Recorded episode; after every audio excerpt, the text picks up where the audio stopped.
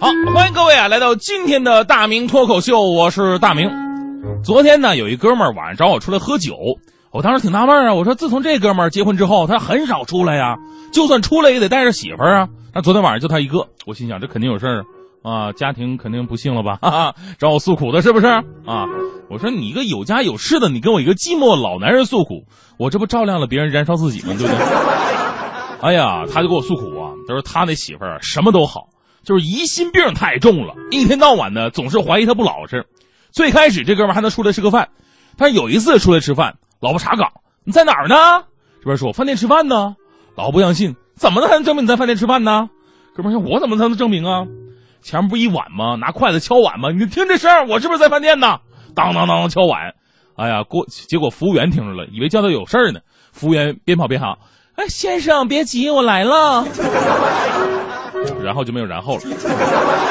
到现在呀，这哥们儿下班必须交出手机检查，QQ 聊天记录必须定期上报，跟女同事交流必须主动汇报他是干什么的，什么事儿，为啥找你不找别人？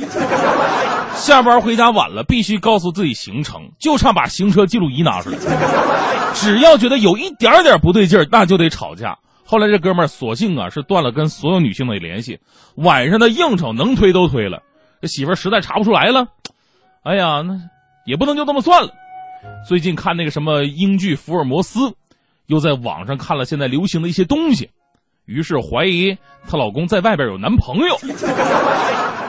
我一听都快哭了，我说大哥，听了你的遭遇，我觉得寂寞老男人实在是太幸福了。就这时候，我那哥们电话响了，他媳妇电话那头大声质问：“怎么这么晚还不回来呀？”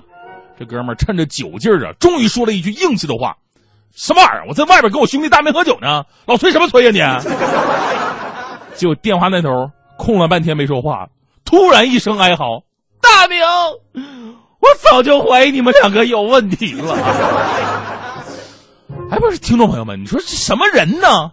你们可以在我的微博上，就是大明的微博啊，看看我的照片我这种粗野的形象，我像是那样的人吗？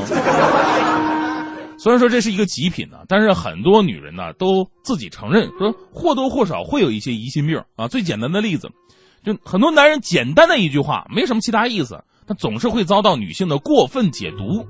有一哥们儿问媳妇儿说：“媳妇儿啊，一会儿陪我去健身房练练呢。”媳妇儿不干了：“什么去健身房了？你是不是嫌我胖啊？就直说呗。”哥们儿说：“哎呀，那你就不想去就算了吧。”媳妇还不干，什么不想去啊？你说我懒呢？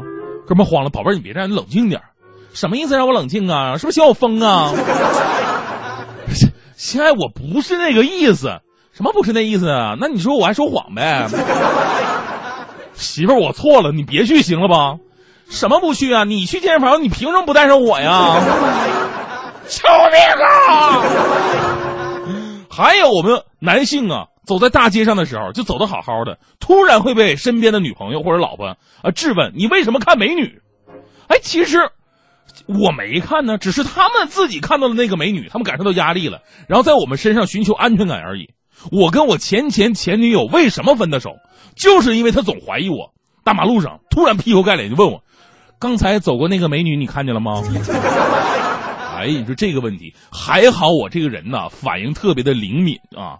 我说亲爱的，你说的是那个穿着黑色短裙、低胸上衣、身材高挑、染着栗色头发、戴烫大卷、戴着那个墨镜、耳坠还是 Hello Kitty 那个女孩吗？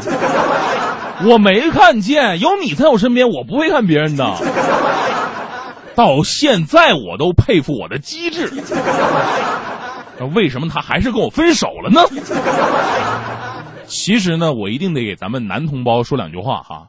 就算我们在大街上多看了美女两眼啊，那也不能代表我们心存不轨。那纯纯的是一种天性使然，爱美之心，人皆有之嘛。我们只是抱着欣赏的态度观看了那么一小下而已。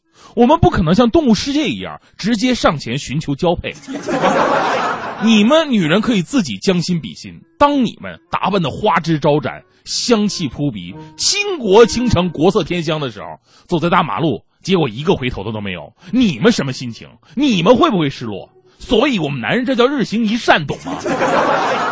而且呢，看美女也是为了强身健体。有研究者表明，每天看美女几分钟，可把中风和患心脏病的几率减半。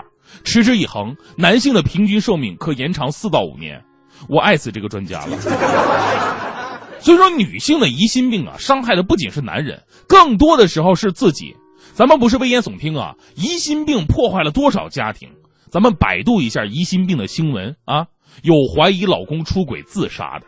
有老公回来晚了受不了把老公杀了的，这都是真事儿啊！事儿虽然说极端了一点，但心态呢，它是一种比较普遍的现象。原因无外乎几点：第一，感情里边没有信任二字；第二，对自己太没自信，对老公太没自信；第三，世界太小了，眼睛啊就盯着老公一人身上啊。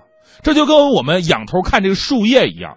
盯久了，明明树叶没动，你也觉得它在动。轻微的，咱们说这是错觉；重的，这是臆想症啊。所以呢，这个那些怀疑这个有臆想症的朋友呢，我建议哈，这个有时间多出去走走，让自己的世界变大一点啊，或者多干点公益的事情，让自己变得更加博爱；多建立点圈子，让自己变得更加自信。女人的魅力不在于外表，而在于大度。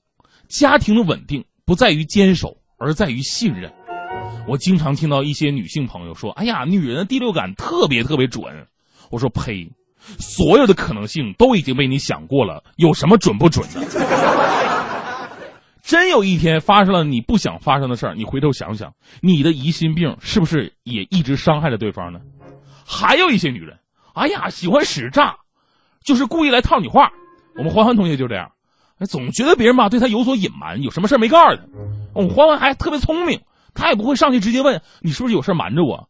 那欢欢一般大招呢都是这么用的，就好像什么都了如指掌的一副表情，然后说：“你就招了吧，我都知道了。”哎呀妈，这招跟谁都用，哎，别说还挺有效果。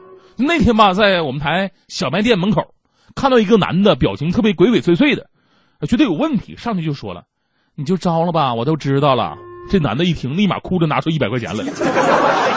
老妹儿啊，哥第一次干这事儿，千万别报警啊！说完就跑了。你还炸出个小偷来？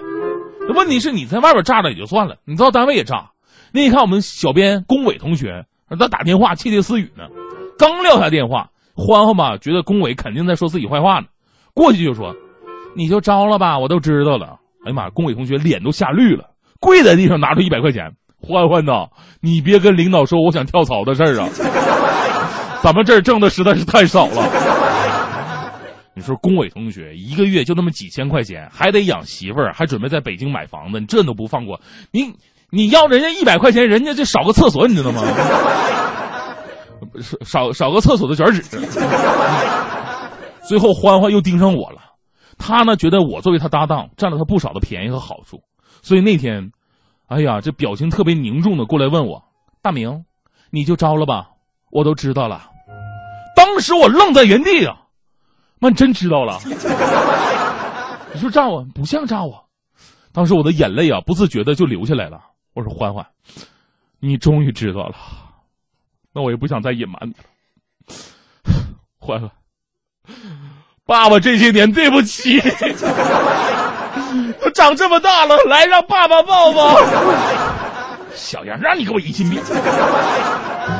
最后啊，再送给各位男士们一个彩蛋啊！肯定会有哥们说：“大明，你刚才说在路上看美女不搭讪，那也不一定啊啊！那有家有室不搭讪，就我们这些单身的，有的时候他他也也想搭讪，要个电话呀。